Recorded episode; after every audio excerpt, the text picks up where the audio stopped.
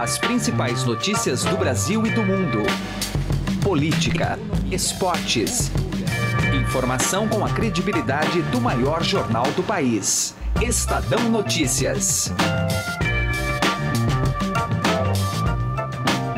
Olá, tudo bem? Eu sou a Carolina Ercolim e começamos aqui mais uma edição do Estadão Notícias, nosso podcast com análises, entrevistas e informações sobre os temas mais quentes no momento no Brasil e no mundo.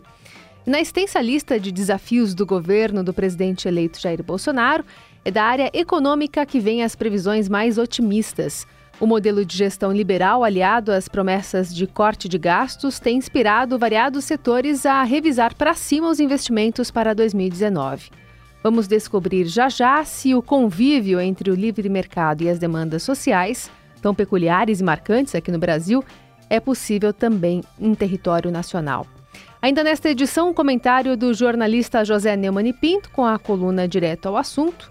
Este é o Estadão Notícias. Seja bem-vindo, seja bem-vinda e boa audição. Estadão Notícias. O Shop Together reúne mais de 200 marcas que você conhece e adora em um único lugar, como Paula Raia, Animale, Osklen, Mixed e Ricardo Almeida. Entrega imediata, troca fácil e sem custo e o pagamento pode ser feito em até 10 vezes sem juros. Ouvintes do podcast Estadão têm benefício exclusivo de 20% off usando o código MODA20. Acesse shoptogether.com.br. Shop Together se escreve Shop 2 Gather. Estadão Notícias.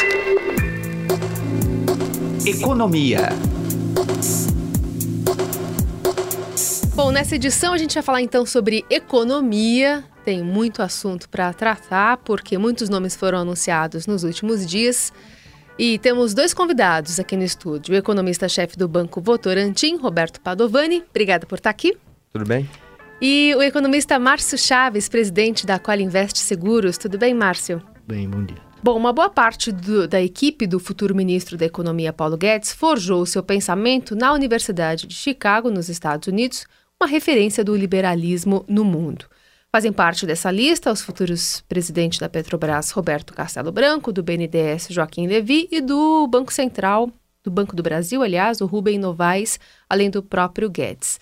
Seus principais auxiliares chamam a si próprios nos bastidores de Chicago Olds, né, uma referência aos Chicago Boys, o time de jovens liberais egressos de Chicago, que reformou a economia chilena durante a ditadura de Augusto Pinochet. E eu queria começar nessa conversa justamente sobre esse alinhamento, né? É a primeira vez que uma equipe inteira do governo vai compartilhar a linha de pensamento liberal, né? No governo FHC, por exemplo, a gente tinha o José Serra no planejamento, com um outro pensamento. Queria saber se vocês acreditam no livre mercado, né? Se, inclusive, o livre mercado pode dar conta, por exemplo, de uma demanda social que temos aqui no Brasil. Eu acho que não, não se trata de separar uma gestão responsável da economia de demandas sociais. Eu acho que a melhor política social no Brasil hoje é você gerar emprego e resgatar o Estado como instrumento de distribuição de renda. E nesse sentido, não tem nada mais social é, do que você ter uma, uma gestão de economia formada, primeiro, por profissionais altamente qualificados. Chicago é uma das melhores escolas do mundo. E segundo, a crença de que o mercado pode ajudar é, a economia a crescer, que o Estado não resolve é, tudo. É, e principalmente numa situação em que o Estado faliu. Né? O Estado hoje deixou de ser um instrumento de redistribuição de renda há algum tempo e a gente precisa resgatar o Estado. Quer dizer, apesar de ser gente treinada na economia de mercado, talvez a função principal hoje seja resgatar o Estado brasileiro. Márcio. É, o, a Escola Liberal de Chicago, é, para esse grupo que está aí, eu posso dizer que o governo brasileiro hoje é praticamente um parque de diversões para eles, né? Porque tem tanta coisa para fazer, né? Pra, uhum. Nesse sentido liberal. É, nós estávamos falando há pouco que o, a Suíça tem quatro empresas estatais, o Japão tem oito, os Estados Unidos tem 16 e no Brasil são mais de 400. Né? Então, você nomear uma equipe liberal e que tem em mente o enxugamento do Estado, né? você imagina a quantidade de trabalho que esse pessoal vai ter é, que seria muito diferente se eles já pegassem o, o Estado enxuto. Né? Eu vejo que o, o, Paulo Guedes ele tem uma verdadeira obsessão por redução de despesa. E o, o que a gente não viu nos últimos governos foi exatamente isso, né? Uma luta ou um trabalho para ter uma redução de despesa até para servir de exemplo para aprovar as reformas. Né? Então, eu acredito que eles têm aí um trabalho enorme, um momento adequado, muita coisa para fazer e, e, e o, o mercado hoje é muito confiante na linha de pensamento dessa equipe que foi nomeada. Há algum tipo de ressalva a ser, feito sobre, é, ser feita sobre o liberalismo? Deixa eu insistir nesse ponto. Eu acho que essa discussão de liberalismo, intervencionismo, isso ficou muito superado. Quer dizer, a gente hoje sabe que há falhas de mercado, em que o Estado é necessário, é, mas o, a história nos trouxe hoje para uma situação é, de falência do Estado no, no país. Né? A estrutura de gastos é rígida, elevada, carga tributária é pesada, você não consegue dar conta. Então, acho que mais do que uma opção ideológica, o que a gente hoje precisa é de pragmatismo e talvez a, a, o desafio da economia e da sociedade no Brasil hoje seja reformar o Estado e resgatar o Estado como instrumento de distribuição de renda. Hoje o Estado não funciona mais, ele serve a si mesmo e, portanto, independente de você ser um cara liberal, marxista, você tem que resgatar urgentemente o Estado. Quis o destino que o, o debate fosse reforma do Estado e a gente tivesse uma equipe formada por Chicago. Uhum. Mas é muito mais do que isso, não é uma opção ideológica, é uma necessidade. Uhum. É, e, e, quais são os primeiros impactos na vida de um cidadão a partir de uma, de uma gestão que comece em janeiro? Que, que é, sendo feito, o que está sendo prometido, o que está sendo esperado, é, o que, que é, é possível ser visto já nos primeiros meses ou tem que esperar um ano? É, os resultados é, econômicos eles não são de imediato né, é, políticas fiscais, monetárias, elas levam tempo para surtir o efeito na economia real. Né? Mas eu vejo que de imediato o primeiro impacto é a confiança. Uhum. Né? Assim como o mercado financeiro ele não gosta de incerteza, o cidadão comum também não, né? Ele a decisão de assumir uma dívida, de comprar uma casa, um carro, um financiamento de longo prazo, não sabe se vai perder o emprego. Então, a, a questão da confiança, restabelecer a confiança das pessoas na economia é o primeiro passo para que é, surta o efeito desejado. Uhum. Né? E as, as reações naturais da macroeconomia, elas demandam tempo. Né? Então, nesse momento, o importante é que a, a comunicação do governo com a população em geral seja bem feita para que as pessoas tenham noção do que está acontecendo e de onde nós queremos chegar, né? Qual é o objetivo do trabalho que vai ser feito a partir de janeiro. E com, essa expectativa e com essa confiança, até o consumo melhora, né, Padovani? Você tem vários impactos. O Márcio foi muito feliz na abordagem dele. Você tem o um impacto do consumidor que volta para o mercado, porque está confiante no emprego dele. Você tem o impacto do empresário que volta a investir, principalmente volta a contratar, porque confia no ciclo da economia. Tem impacto no banqueiro que volta a conceder crédito tem impacto no investidor que aposta no país, traz recursos, que movimenta os mercados. Portanto, a confiança é a primeira variável é, a ser afetada por uma gestão da economia responsável. Os impactos virão, depois da confiança, virão gradualmente. E a gente terá, eu imagino que em dois anos ainda, para. Precisaremos de mais ou menos dois anos ainda para para que o emprego é, reaja de maneira sólida e a economia volte. Virar com... a chave mesmo. A chave já foi virada dois anos. Eu, eu diria que o emprego vai voltar para os seus níveis normais uhum. em dois anos. Então a gente tem uma, a gente está num processo de recuperação cíclica que se completa em dois anos, mas a direção é muito boa. A gente está ouvindo uma vontade é, indubitável sobre privatizações. Você mencionou aí é, uma, mais de centenas de, de estatais que o governo vai ter que lidar é, e ainda há algumas dúvidas sobre o destino de algumas ícones é, do patrimônio nacional. Na visão de vocês, o que deveria acontecer especialmente com Petrobras, Eletrobras e Banco do Brasil? Olha, eu acho que o desafio de curto prazo é Eletrobras. Eletrobras hoje é um grande ralo fiscal, a gente está gastando os escassos recursos gerados pela, pela arrecadação tributária para manter empresas que é, não produzem, que não funcionam, são ineficientes. Então é preciso atacar de, de cara a questão da Eletrobras. Você tem empresas estatais que são eficientes, estão listadas no mercado, Você pode aumentar a eficiência delas privatizando partes dos negócios. Mas o, o que eu diria que hoje é fundamental no campo da, da privatização é resolver a questão do setor elétrico. É, concordo com o Roberto. A questão da Eletrobras é urgente, né? Vide aí a quantidade de dinheiro que já teve que ser alocado. É ineficiente, mas existem empresas é, muito eficientes e que algumas se tornaram mais eficientes ainda, né? Uma prova disso é o IRB, né? O IRB a gente estava acostumado a ir lá numa autarquia pública. Quem não sabe, o IRB é era o antigo Instituto de Resseguros do Brasil, uma empresa monopolista que hoje é uma empresa listada em bolsa e é uma das resseguradoras mais desejadas do mundo, né? Tem investidores do mundo inteiro, uma empresa altamente eficiente e ela foi preparada para isso. Né? Então tem um caminho longo a Graças trilhar. Graças a uma gestão bem feita. Uma gestão bem feita previamente à, à abertura de capital. Né? Essa questão estratégica ela vai passar por uma discussão política muito dura. Né? Porque aí você envolve setores, envolve associações, sindicatos, o corporativismo, então é um embate político do governo, não basta a vontade, é, a ideologia é, econômica, né, a vontade de fazer, isso não vai trazer o resultado que se espera e também vão ter que ocorrer acomodações de diversas situações hoje que estão previstas nessas estatais, né? Mas tem muita coisa boa. Agora não tem cabimento um país ter mais de 400 empresas públicas, né? Garanto que se for feito um trabalho aí com 10, 20% desse número, já vai ser um resultado assim surpreendente. É, tem muito, muito se fala, inclusive até o general Mourão, vice-presidente da República eleito, sobre a BR distribuidora, né? Tem, é, enfim, colocado muita, muita animação no mercado, mas ainda não está nada confirmado. Ele fala que pode ser, é sempre na condicional para 2019. Bom, e aí a gente é, também falando sobre já o começo do ano, tem uma questão importante que é a reforma da Previdência. Nessa semana, o filho do presidente Jair Bolsonaro fez um roadshow lá nos Estados Unidos, conversou com bastante investidores e ele chegou a falar nominalmente que é, não garantia a, a, aprovação da reforma no Congresso. Né? Disse que não tinha como bancar essa, essa aprovação, diz que estava sendo honesto ao dizer isso. Como é que o mercado enxerga isso? Como uma retórica?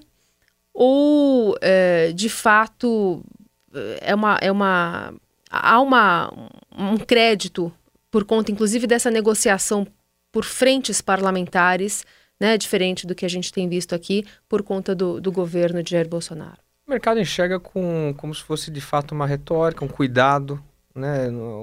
A gente viu agora recentemente o futuro ministro da Fazenda falando que vai dar uma prensa no Congresso. Não pega bem esse tipo de coisa. Então a postura de cautela é sempre bem vista. Agora, a confiança do mercado ela, ela se deve menos a, a, sinais políticos eventuais e muito mais a uma lógica de que se não for feita a reforma da Previdência, é, nós teremos um problema econômico e político absolutamente profundos. Né? Se a gente não fizer a Previdência, que responde hoje por metade dos gastos públicos, você não terá caixa para estabilizar a dívida, não estabilizando dívida, você não estabiliza o câmbio, inflação, juros, a confiança não volta, a economia se retrai e a economia pode se retrair depois de cinco anos de crise e, portanto, ninguém aguenta. Então, acho que a, a tensão social irá aumentar, a tensão política, por consequência, irá subir. Então, há, há muita confiança na reforma da Previdência porque não há alternativa ao país. E aí, independente do que o Eduardo Bolsonaro tenha dito em Washington, é, a gente sabe que é um governo com força política por conta da eleição, que tem as frentes temáticas ajudando a construir uma maioria no Congresso no curto prazo e, portanto, com um diagnóstico correto e com a priorização correta do que precisa ser feito, a reforma da Previdência será aprovada. É, acredito que a reforma da Previdência é um assunto que vai continuar em pauta aí, mesmo depois da aprovação, né? Algo que constante. É, vi de alguns países aí que enfrentaram um problema parecido e que hoje estão retomando. O Chile, que é citado como exemplo, inclusive do modelo discutido pela equipe econômica, fez a sua reforma na década de 50 e hoje está se rediscutindo o modelo novamente, né? Então, é porque a gente não sabe se a reforma que deve ser aprovada vai ser tão profunda assim ou vai ser é. alguma step, é, mas, me, né? mas mesmo que não seja profunda, né, a reforma ela está em pauta já há um, um determinado período é, e isso foi importante para a população ter conhecimento, para uhum. trazer a importância do assunto, né, para o cidadão, saber o que vai influenciar. Agora, essa comunicação ela precisa ser bem feita. Né? Uma falha do governo o Temer foi exatamente essa. Né? Você vê que o número de pessoas pedindo aposentadoria aumentou drasticamente exatamente por medo, não entender como é que seria esse período de, de transição. Também vejo o período de transição fundamental uhum. para o acordo que vai ser feito no Congresso para aprovação. Né? Você não pode criar uma ruptura, uma instabilidade na população, na sociedade com relação a isso, mas a comunicação é fundamental e concordo com o Roberto, é algo que vai acontecer, não tem, não tem plano B, né? Temos que aprovar isso porque não tem saída, chegou no limite, independente de qual seja a reforma, mesmo a que está aí, alguns alegam que superficial, ela é prioritária.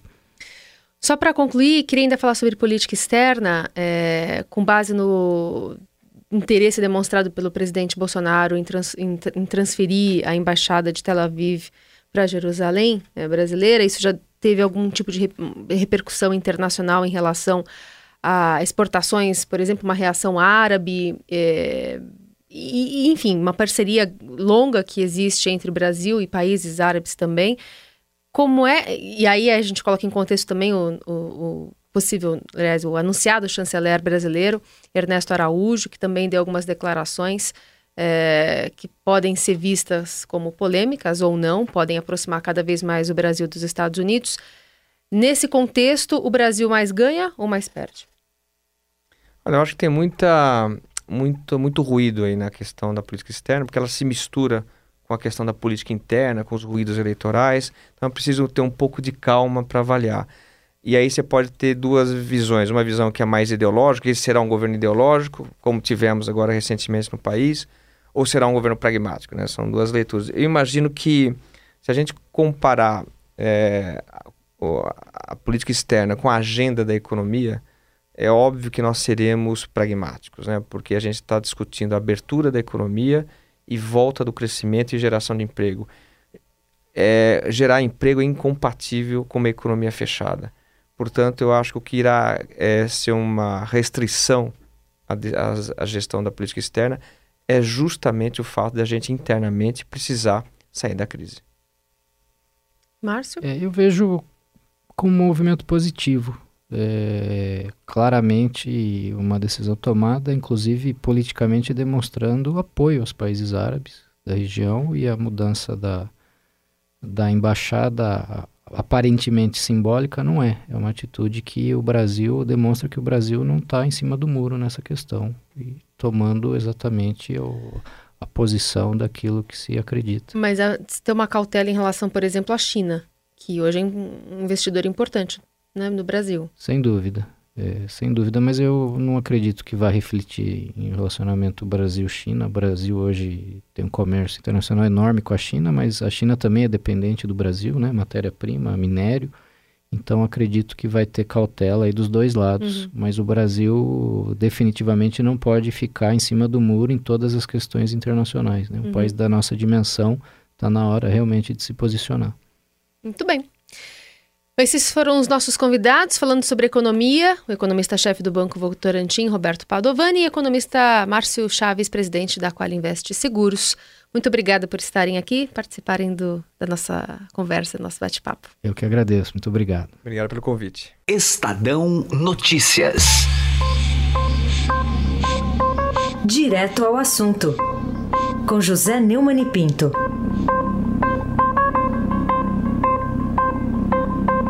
O episódio do julgamento no Supremo Tribunal Federal, no plenário, do criminoso decreto de indulto de Temer no Natal do ano passado, é a clara demonstração de que o principal artigo da Constituição não está sendo cumprido. O principal artigo pétreo da Constituição é que todo poder emana do povo e em nome dele é exercido. Esse conceito básico da democracia foi traído, em primeiro lugar, pelo presidente da República, que, se aproveitando de um artigo vago na mesma Constituição, fez um decreto garantindo a liberdade de presos com qualquer prazo de pena e com um quinto da pena cumprida apenas. Ou seja, um preso a um ano pode gozar o indulto. Além do mais, não há limite para a pena e estão incluídos crimes considerados hediondos como os crimes de corrupção.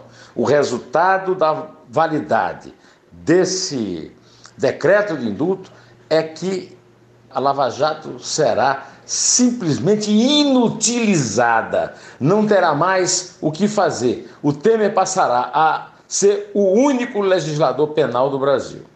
Isso começou com a dissidência de Alexandre de Moraes, que foi secretário da Segurança Pública de São Paulo e ajudou o Alckmin a distribuir a informação estúpida de que o PCC, uma violenta e perigosa organização criminosa, era uma invenção da mídia. Depois serviu ao Temer como ministro de Justiça e agora está pagando a sua indicação para o Supremo com, com esse voto dissidente. Da mesma forma que os cinco que o seguiram também estão fazendo parte de um acordo que resultou no reajuste que eles pediam dos seus subsídios. Nisso, eles chantagearam a Câmara, o Senado e o próprio Temer, que fez gostosamente, que agora virou o rei, o monarca, o imperador e o poder moderador do Brasil. Deus nos acuda. José Neumann e Pinto, direto ao assunto. O Estadão Notícias desta sexta-feira vai ficando por aqui. Contou com a apresentação minha, Carolina Ercolim, produção de Diego Carvalho e montagem de Nelson Volter. O diretor de jornalismo do Grupo Estado é João Fábio Caminoto. De segunda a sexta, uma nova edição desse podcast é publicada. Mais informações você encontra lá no blog Estadão Podcasts. Estamos presentes também lá na Deezer. Procure este e outros podcasts no Estadão por lá. E mande seu e-mail, comentário, sugestão, podcast.estadão.com. Até a próxima. Estadão Notícias.